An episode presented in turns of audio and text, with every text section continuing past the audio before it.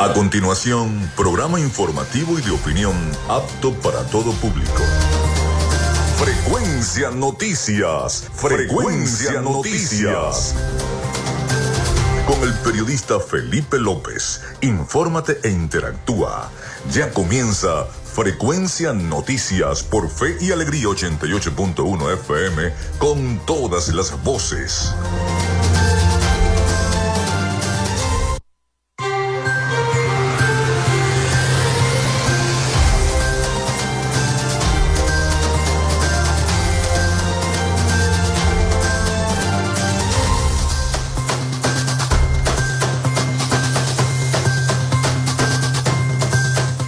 Amigos, muy buenos días, ¿cómo están? ¿Cómo se sienten? Bienvenidos a Frecuencia Noticias a través de Radio Fe y Alegría 88.1 FM. Un placer saludarles. Les habla Felipe López.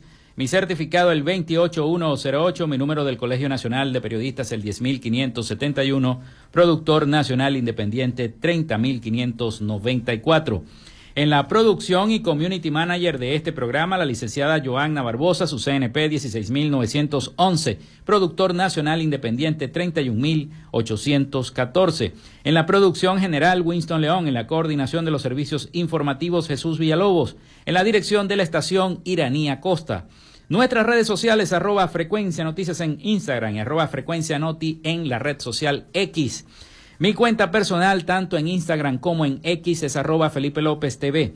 Recuerden que llegamos por las diferentes plataformas de streaming, el portal www.radiofeyalegrianoticias.com y también pueden descargar la aplicación de la emisora para sus móviles o tablets. Este espacio se difunde también como podcast en las plataformas iBox, Spotify, Google Podcast, TuneIn, Amazon Music Podcast, Seno Radio Podcast, iHeart Radio Podcast. También estamos en vivo a través de la emisora online Radio Alterna en el blog www.radioalterna.blogspot.com, en TuneIn y en cada una de las aplicaciones y directorios de radios online del planeta. Estamos en vivo y directo desde Maracaibo, Venezuela, vía streaming para llevarles la información y las noticias del Zulia, de Venezuela y del mundo. En publicidad, recordarles que Frecuencia Noticias es una presentación del mejor pan de Maracaibo en la panadería y charcutería San José Vayan buscando el pan de jamón de la panadería y charcutería San José. Aprovechen que vienen estas fiestas decembrinas, el 24 y el 31. Y no solamente el pan de jamón, también el pan de queso, que es una maravilla. En la panadería y charcutería San José, ubicada en la tercera etapa de la urbanización La Victoria. También de arepas full sabor en sus dos direcciones, en el centro comercial Gran Bazar y en el centro comercial San Bill, Maracaibo. está arepas full sabor con sus deliciosas promociones y también los platos navideños. Allí lo pueden conseguir en arepas full sabor. De la gobernación del estado Zulia y de Social Media Alterna, a nombre de nuestros patrocinantes, comenzamos el programa del día de hoy. Si estás buscando el mejor pan de la ciudad para tu un emprendimiento de comida rápida y necesitas el pan de hamburguesa o perro caliente más sabroso de Maracaibo, en la panadería y charcutería San José te estamos esperando con la mejor atención y el pan más caliente y delicioso. Tenemos para ti el pan francés, dulce, campesino, andino, el pan relleno de guayaba, las lambadas y las sabrosas quesadillas. También tenemos pastelería Estamos ubicados en el sector panamericano, Avenida 83 con calle 69, finalizando la tercera etapa de la urbanización La Victoria. Para pedidos, comunícate al 0414-658-2768. Panadería y Charcutería San José, el mejor pan de Maracaibo.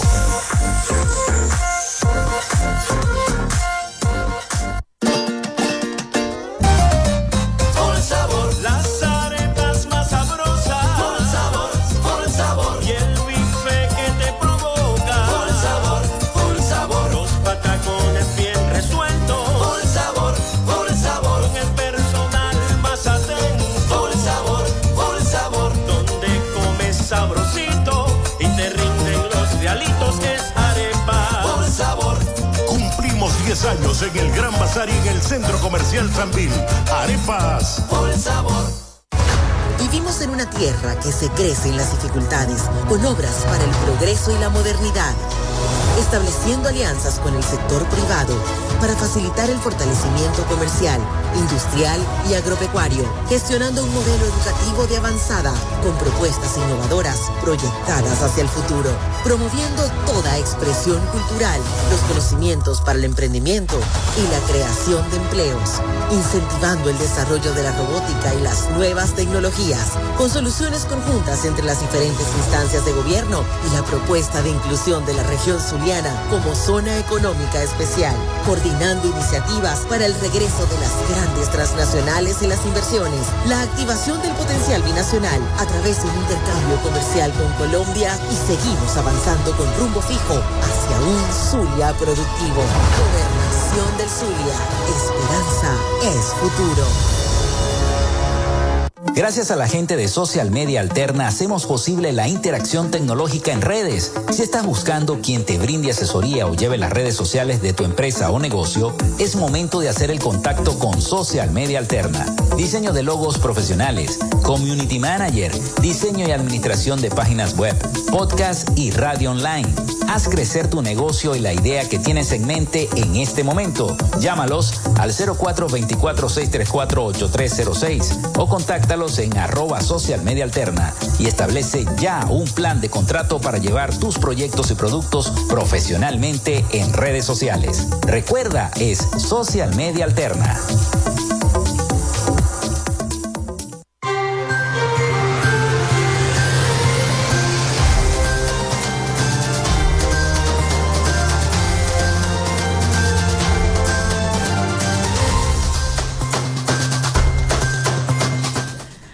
Bueno, recuerden que se pueden comunicar con nosotros a través del 0424-634-8306, 0424-634-8306.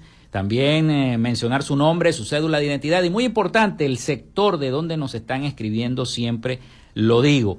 Y a través también de nuestras redes sociales, arroba frecuencia noticias en Instagram, arroba Frecuencia Noti en la red social X y los invito a navegar en la página web del programa www.frecuencianoticias.com donde no solamente están escuchando este programa, estamos transmitiendo a través de nuestra página web, sino también eh, eh, pueden escuchar los programas pasados, el programa de ayer, si no lo escucharon, allí en la página web de nuestro programa lo pueden encontrar, encontrar www.frecuencianoticias.com. Bueno, hoy tendremos un programa informativo, tenemos la visita del colega periodista Lenín Danieri, ¿no? colega periodista ya de muchos años, ¿no?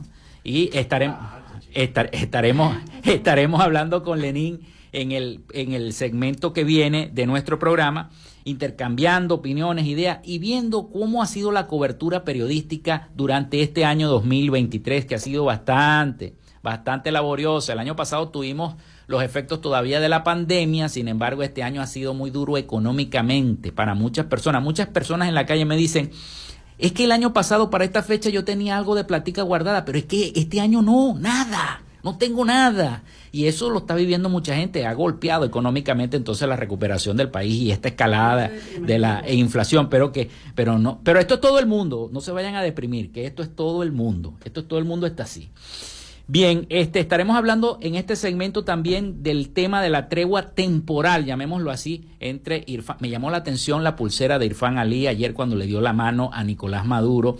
Yo, si hubiese sido el presidente Nicolás Maduro, le hubiese dicho, yo le doy la mano a usted, pero se me quita eso. Porque prácticamente tenía el mapa puesto de, de completo de Guyana, incluyendo el territorio en reclamación, y esto, bueno, eh, ha perjudicado, pues, a mi manera de ver, visualmente y comunicacionalmente ese acuerdo temporal, pues. Es como si decimos que nosotros salimos con las tablas en la cabeza prácticamente. Otra cosa fue, bueno, lo de ayer, el discurso del gobernador Manuel Rosales, ¿no? Ayer lo vimos celebrando los dos años que tiene en el gobierno y, tildó prácticamente a Juan Pablo Guanipa, el dirigente Juan Pablo Guanipa, de traidor del Zulia, ¿no? Y que le tiene, según lo que dijo el propio gobernador Manuel Rosales, le tiene una campañita montada. Y yo no sé cómo va a quedar la, la situación porque se supone que el nuevo tiempo ya en dos años así ha presidido el Consejo Legislativo del Estado Zulia. Y ya el año que viene entonces le tocaba a la gente de Primero Justicia presidir el Consejo Legislativo del Estado Zulia. Parece que eso ya como que no va.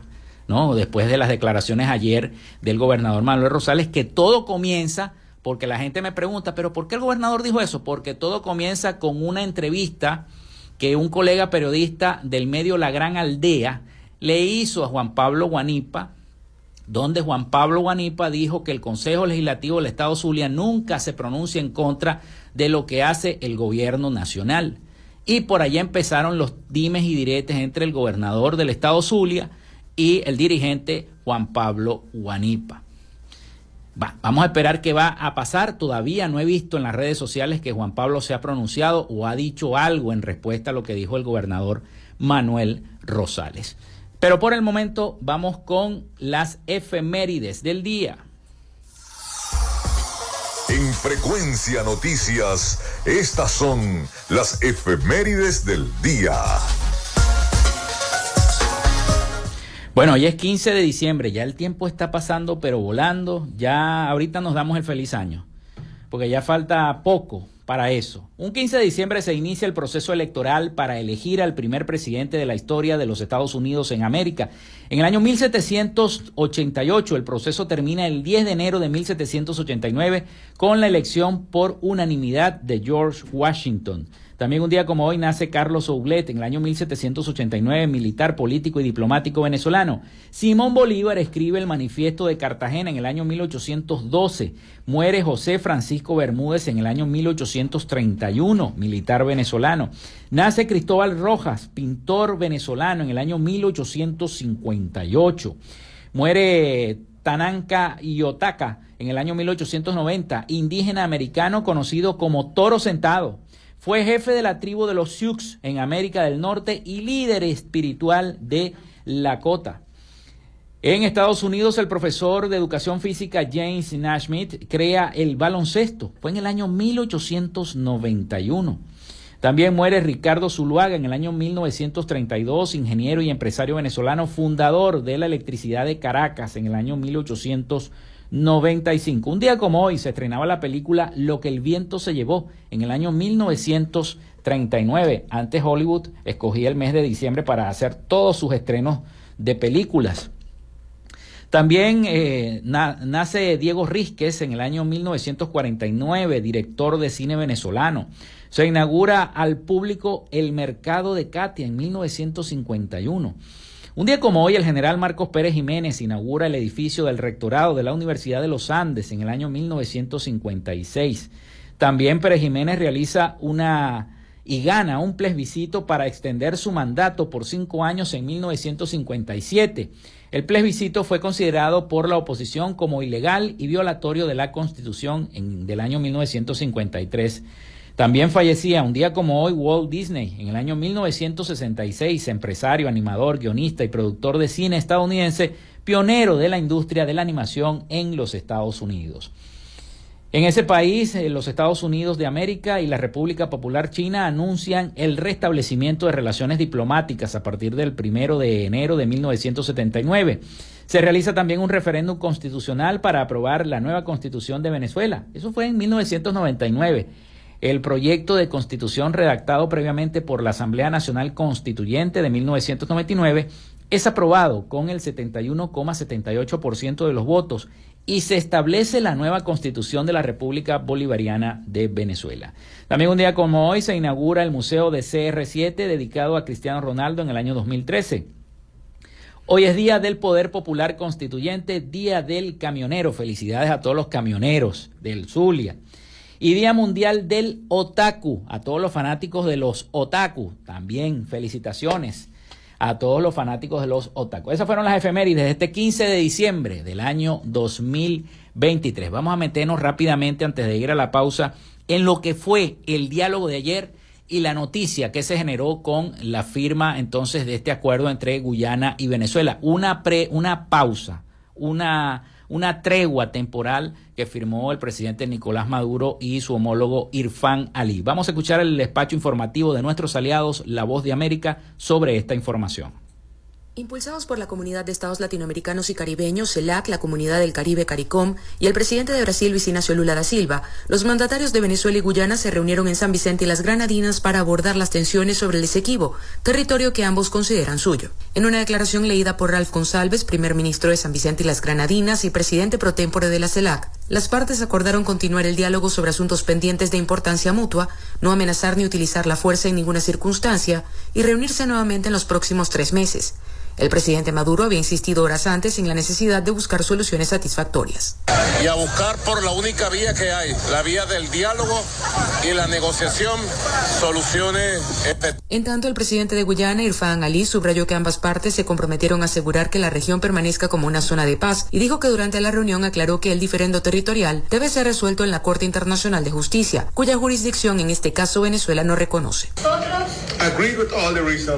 acordamos that the priority is peace. Regionales de que la prioridad es la and that every threat y de que cada amenaza of force or the use of force de fuerza y o must be denounced. fuerza debe ser denunciado and that every party y que cada parte must take responsibility. debe asumir la responsabilidad.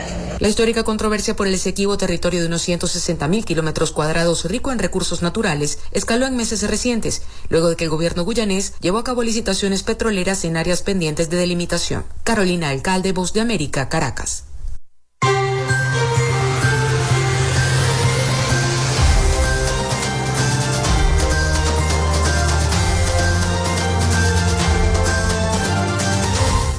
Hacemos la pausa, hacemos la pausa acá en nuestro programa y ya regresamos con nuestro invitado del día de hoy, el periodista zuliano Lenín Daniel. Ya venimos con más.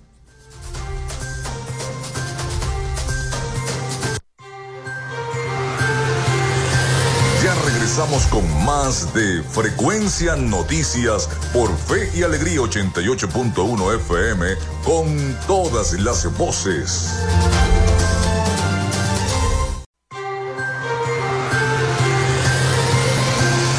Escuchas Frecuencia Noticias por Fe y Alegría 88.1 FM con todas las voces.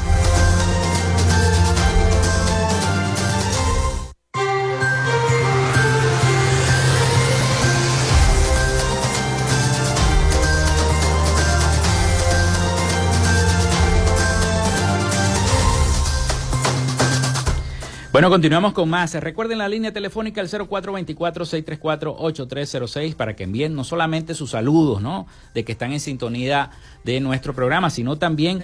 eh, hay varios saludos ya. Caramba, bueno. Saludados a todos entonces.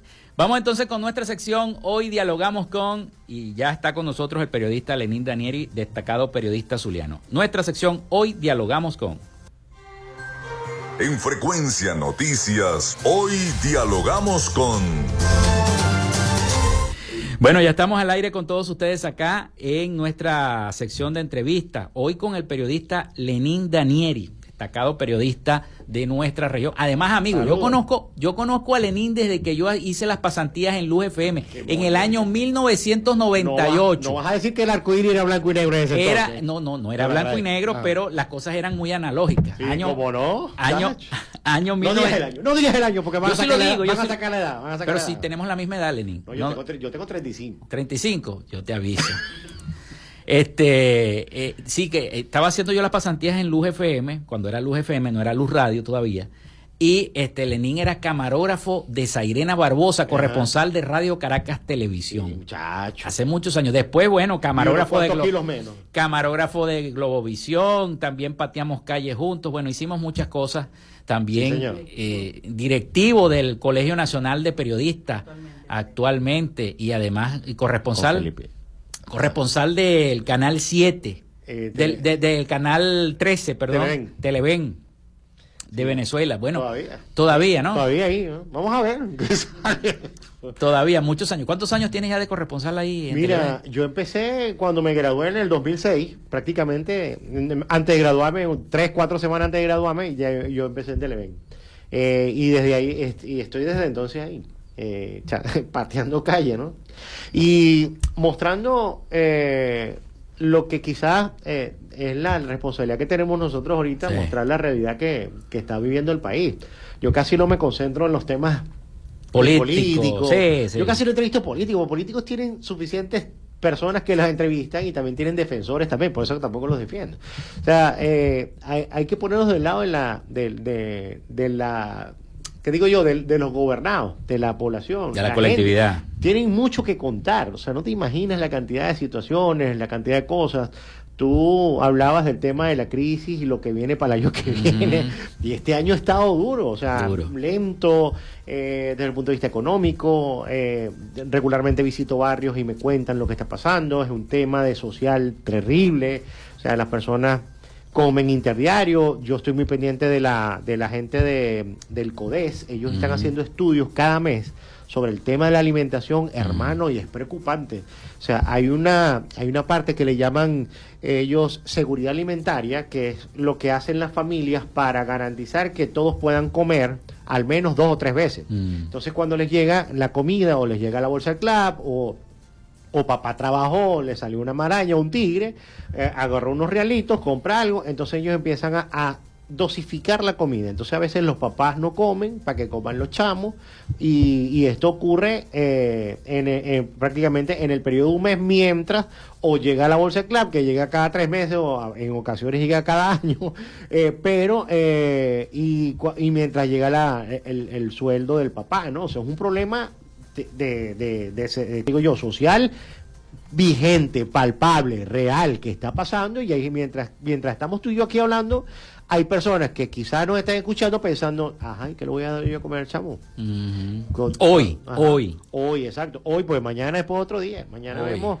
ya mañana resolvemos. Ya resolvimos hoy. Vamos a ver cómo resolvemos mañana. O sea, hay que darle gracias a Dios que para bien o para mal, de, no estamos en las mejores condiciones, quizás no tenemos carros nuevos, no, no tenemos los sueldos que, que, o no tenemos una serie de beneficios que quizás claro. podríamos tener por nuestro tiempo de experticia. Felipe tiene más tiempo que yo, yo soy más nuevo. este, pero hay que darle gracias a Dios, Felipe, que por lo menos comemos tres veces al día. Sí, que nosotros y nuestras familias comen tres veces al día. Eso sí es verdad, y eso sí es verdad. Y sobre todo aquellas comunidades, tú te has destacado en eh, visitar las comunidades indígenas, ¿no? Guajira. Y Guajira. Uf, y, y, y, eso, porque voy a empezar por ahí, y yo sé que ahorita viene el avance informativo de, de, de, Fe y Alegría, pero quiero empezar por allí porque es un tema álgido que tiene años ya. Años, años décadas, o sea, décadas. Muchísimo tiempo. No hay electricidad, no hay ahora gasolina, no hay los servicios de primera necesidad como el agua.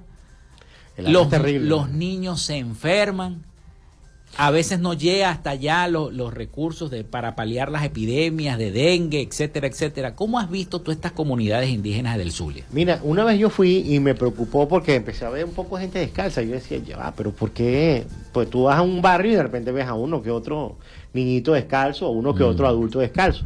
Pero yo los veía todos descalzos y yo ya ¿qué pasó? ¿Qué, qué, qué es esto? O sea, yo, yo vengo y le pregunto a un pana, miren ¿por qué todos están descalzos? Y dice, bueno, lo que pasa es que no, eh, to, eh, la mayoría tiene un solo par de zapatos, eh, por lo menos los chamos tienen el par de zapatos del colegio y ese par de zapatos no se lo ponen sino para el colegio. Entonces, eh, esa situación es recurrente, o sea, es algo que para ellos es normal. Y tú lo ves como algo, o, o, tú, cuando tú llegas allá, tú dices, ya, ah, pero no puede ser pero para ellos lo cotidiano se ha hecho normal. Y, y, es lamentablemente que eso ocurrió en el resto de los venezolanos, que lo anómalo, lo irregular, lo raro, lo atípico se ha hecho normal en este país y eso no debe ser. O sea, no, no puede ser posible que... Eh, que en la actualidad tú tengas que carretear agua o moverte un bojote de kilómetros para estar buscando agua, pues resulta que el servicio de agua no te llegue. Y eso es solo un ejemplo. Vamos a hacer la pausa, Lenín. Vamos a hacer la primera pausa y ya tendremos bastante tiempo para seguir comentando y hablando respecto a ese tema. Hacemos la pausa ya venimos con más de Frecuencia Noticias.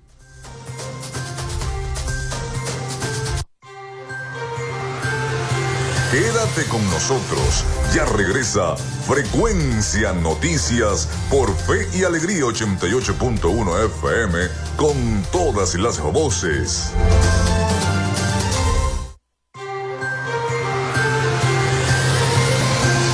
Escuchas Frecuencia Noticias por Fe y Alegría 88.1 FM con todas las voces.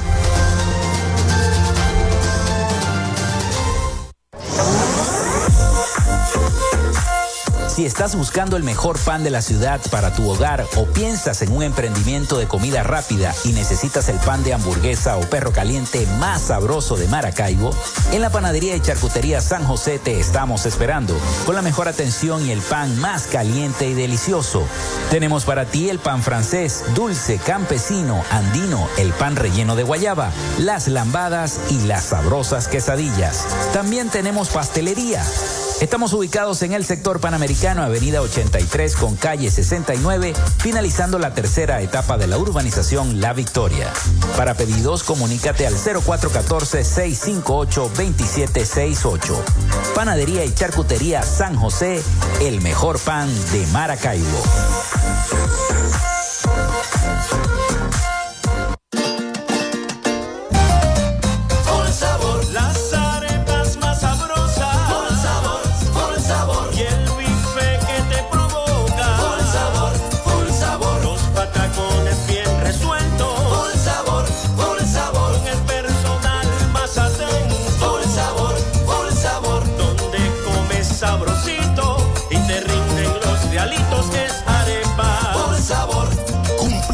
Años en el Gran Bazar y en el Centro Comercial Sanvil. Arepas. Por el sabor. Vivimos en una tierra que se crece en las dificultades, con obras para el progreso y la modernidad, estableciendo alianzas con el sector privado para facilitar el fortalecimiento comercial, industrial y agropecuario, gestionando un modelo educativo de avanzada con propuestas innovadoras proyectadas hacia el futuro, promoviendo toda expresión cultural, los conocimientos para el emprendimiento y la creación de empleos, incentivando el desarrollo de la robótica y las nuevas tecnologías, con soluciones conjuntas entre las diferentes instancias de gobierno y la propuesta de inclusión de la región como zona económica especial, coordinando iniciativas para el regreso de las grandes transnacionales y las inversiones, la activación del potencial binacional a través de un intercambio comercial con Colombia y seguimos avanzando con rumbo fijo hacia un Zulia productivo. Gobernación del Zulia. Esperanza es futuro.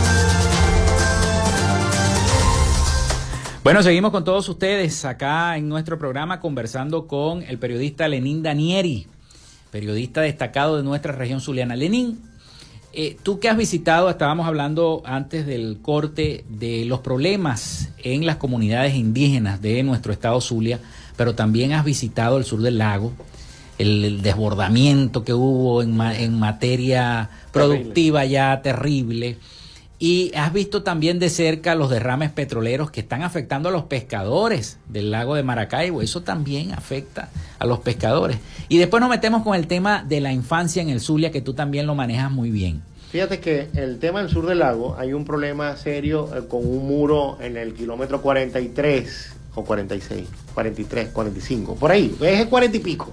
Bueno, eh, ahí en ese en ese muro que está que mantiene a raya el río Zulia, mm. ese muro se rompió, eh, se, se, dañó hace poco más de dos años. Iba entrando, creo que, o ya estaba, iba entrando Rosales al, al gobierno. Eh, y ese, ahí se hicieron obras, supuestamente anunció el gobierno nacional que iban a hacer unas obras, unos planes, unas cuestiones allí. Vino el ministro, un general también, no recuerdo el nombre. Hicieron toda una parafernalia, grabaron un videíto que mm. quedó bastante bonito, por cierto, pero el caso es que el, muro volvió a ceder.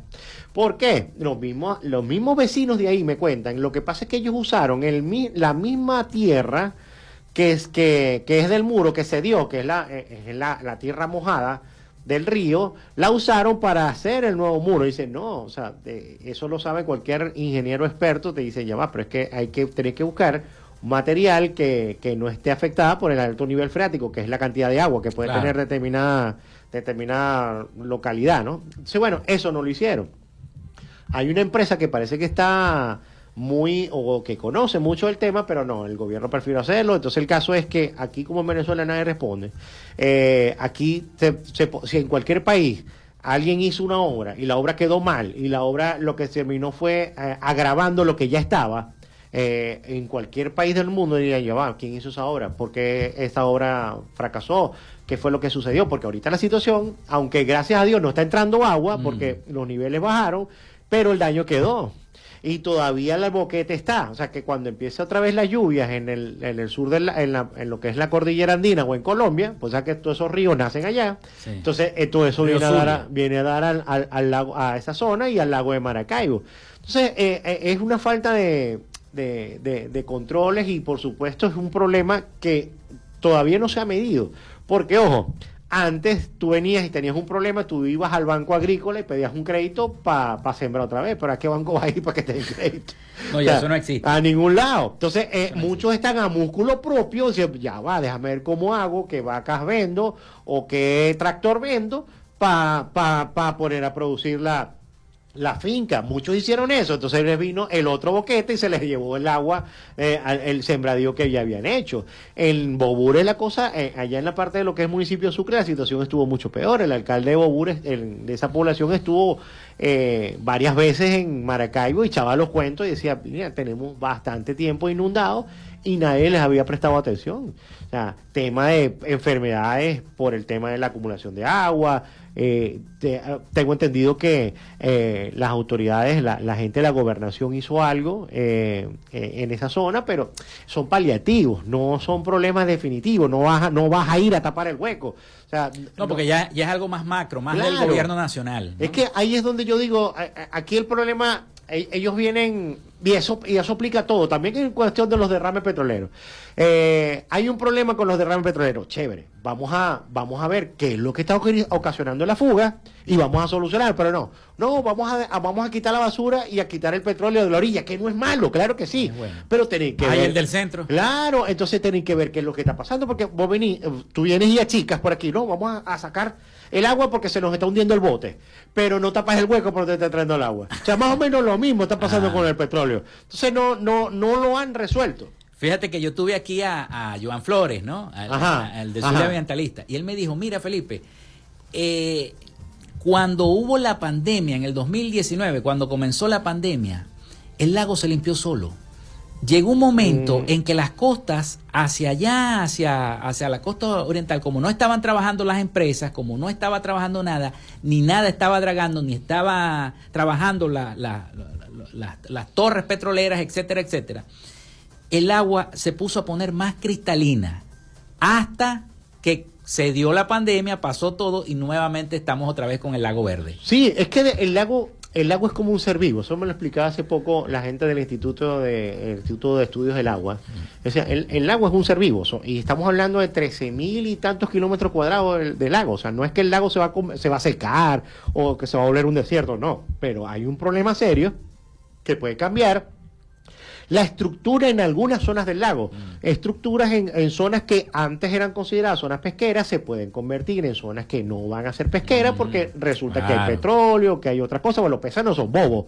Los peces van a una zona y ven que hay, pe- eh, hay petróleo o hay algo que los perjudique, los, eh, los puede matar, ellos se van a mover para otro sitio. Por algo es que se le llama, por eso es que eh, eh, se ha demostrado que el proceso evolutivo es algo real. O sea, lo- lo- los peces no son tontos. Los primeros caerán, pero ya después dicen, no, para allá se murió fulano, entonces vamos para otro lado. Entonces, igualito, a- eh, igualito aquí. Entonces, ¿qué está pasando? Hay zonas que antes eran zonas tradicionales de pesca, ahora no.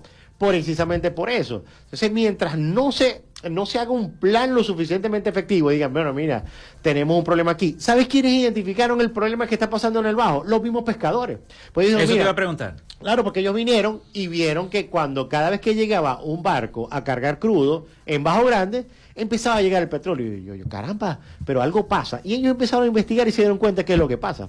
Pero por supuesto, reparar esa tubería que es la que carga, eh, la que permite cargar el barco con crudo, que me imagino que es con los convenios de Chevron, no sé Claro. bajo qué condiciones, pero el caso es que eh, reparar eso es todo un proceso que va a durar varios días y va a retrasar el proceso de llenar los barcos de crudo.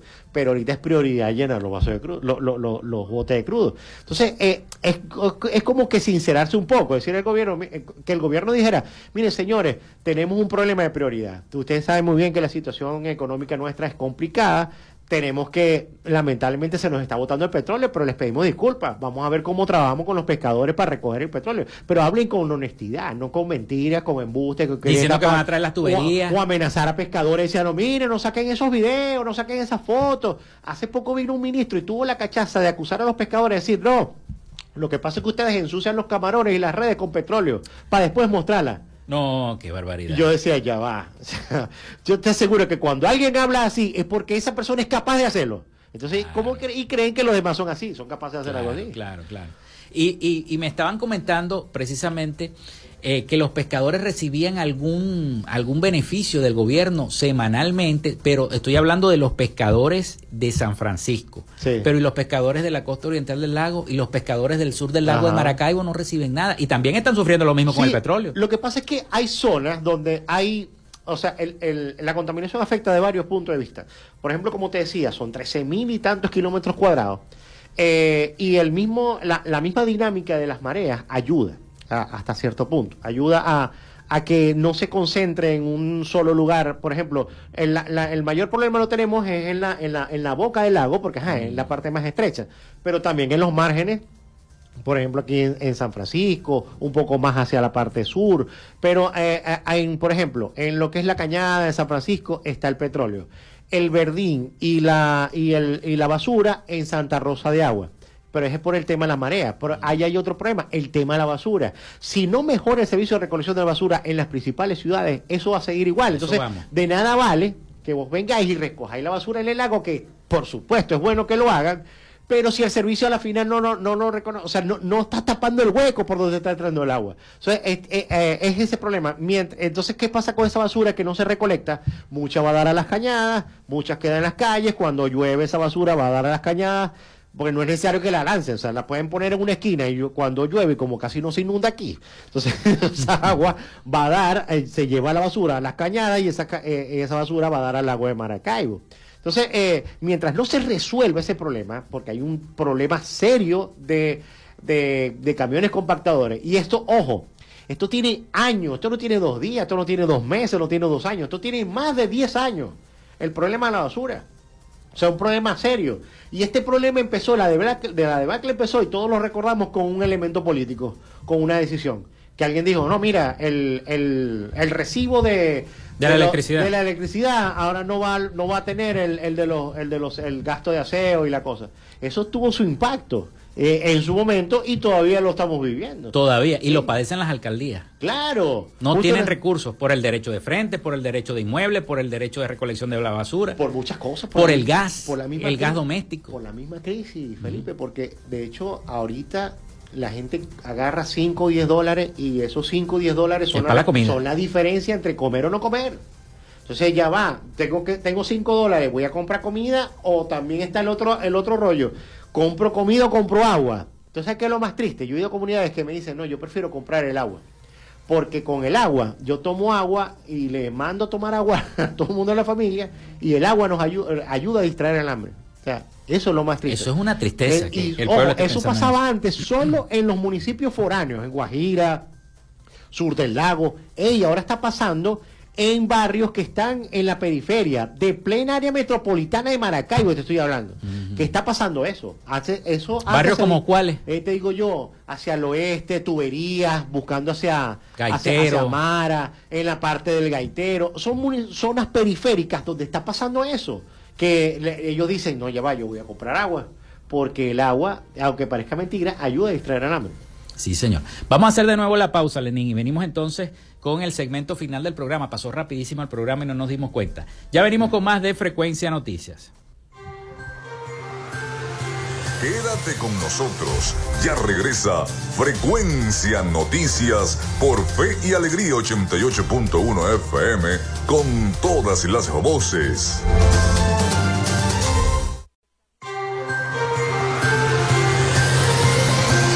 Escuchas Frecuencia Noticias por Fe y Alegría 88.1 FM con todas las voces.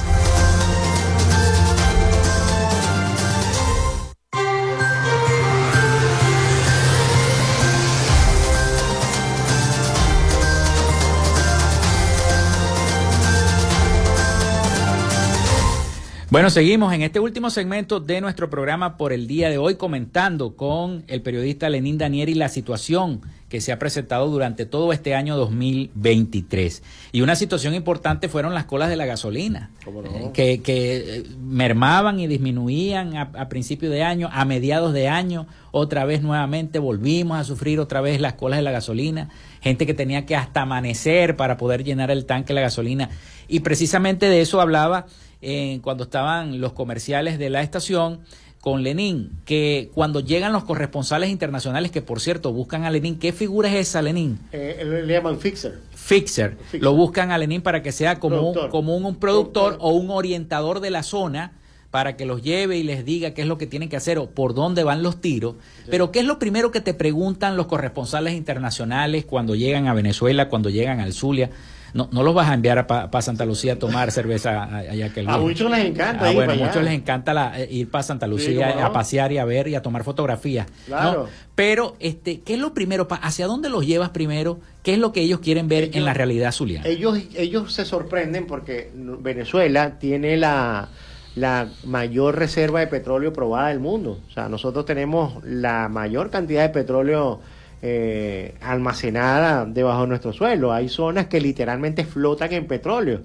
Entonces hay zonas que ellos dicen, ya va, pero no puede ser posible que ustedes estén flotando en petróleo y que no tengan gasolina. Entonces es como si en Holanda te dijeran, estamos a, restringir el, los kilos de queso a vender, sino por medio kilo rayado, porque resulta que no hay queso este porque ya va, no, eh, no hay leche, ya va, pero hay un poco de vacas que hay allá, la, producción lechera es bastante importante allá. Es como si en Colombia tú hicieras cola por un café, porque no, no hay café, vamos a, a, restringir los tintos porque resulta que no hay, no hay café, y ya va. Entonces eh, es algo que a ellos les parece muy llamativo, dicen, pero no puede ser posible. E inclusive han ido zonas que que flotan en petróleo, que tienen derrames constantes de petróleo, un petróleo extra liviano, sumamente caro, muy costoso en el mercado internacional y se desperdicia. Hay gente que con todo va y lo echa en la parte de atrás de la casa. Hay un tipo que asfaltó el, el, el ¿cómo te digo? Él, tiene su casa, eh, e hizo un patio y el patio quedó como un, un asfaltado ahí y puede meter varios carros. Porque el tipo lo hizo con, con ese petróleo, pues decía yo, ah, pero ¿qué voy a hacer con esto? Entonces lo ligó con arena y creó un asfalto ahí. Pues decía, ¿qué hago con esto? No lo, no lo puedo hacer, no lo puedo, lo voy a botar aquí mismo claro. ¿qué más creó su propio estacionamiento. Exacto. Entonces, eh, eh, eh, es lo que a ellos les llama mucho la atención. Dice, ¿cómo es posible? O sea, ¿cómo es posible que Venezuela, con tantos recursos, con, tanto, con tantos minerales que prácticamente se desperdician, esté pasando la situación que está pasando ahorita? O sea, es algo que a ellos no, no, no les concibe. E inclusive, yo he hablado con colegas de Colombia que ellos me preguntan, una vez les dije, bueno, mira, porque tú sabes que los pacientes cuando van al hospital tienen que llevar los insumos, inclusive tienen que llevar hasta el agua.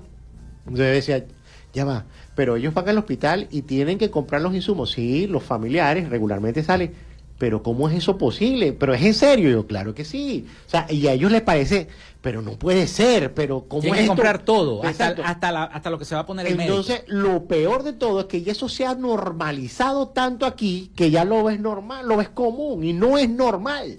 Entonces, eh, no, no debería Y en los países más pobres. Claro, y en los países más pobres debería ser, eso debería ocurrir, pero lamentablemente ocurre aquí. Entonces, ¿qué está pasando? Lamentablemente, Venezuela ya no es noticia.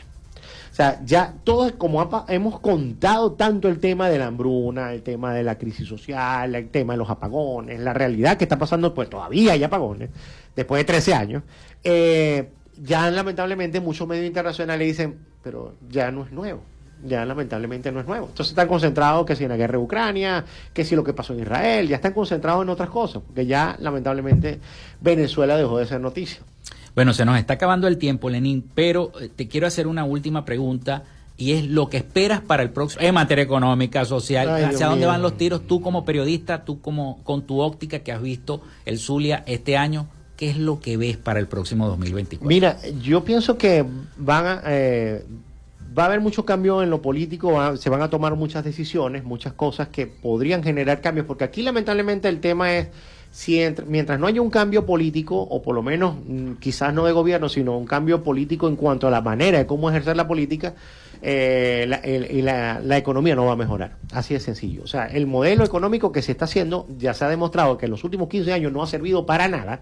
Eh, hay que cambiarlo, así de sencillo. Entonces, eh, mientras eso no ocurra, eh, lamentablemente vamos a seguir así. Y yo espero que el año que viene haya algún tipo de cambio. Espero. Bueno, agradecido con el periodista Lenín Danieri, quien nos visitó el día de hoy. Ojalá que no sea el último programa, que sigamos haciendo programas así con periodistas para que nos den su perspectiva de lo que está ocurriendo en nuestro amado estado Zulia.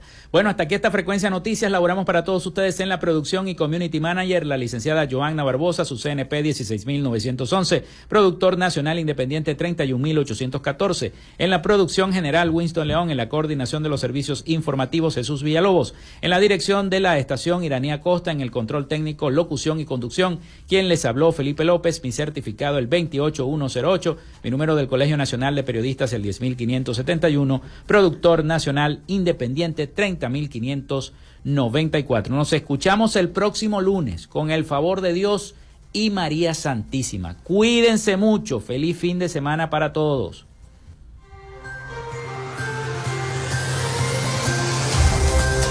Frecuencia Noticias fue una presentación de Panadería y Charcutería San José, el mejor pan de Maracaibo para pedidos, comunícate al 0414-658-2768. Arepas Full Sabor. Sigue sus deliciosos platos y promociones en arroba arepas full sabor o solicítalos por pedidos ya. Gobernación del Estado Zulia. Esperanza es futuro. Social Media Alterna. Si necesitas una página web o un community manager, llámalos al 0424-634-8306 o contáctalos en arroba Social Media Alterna. Frecuencia Noticias.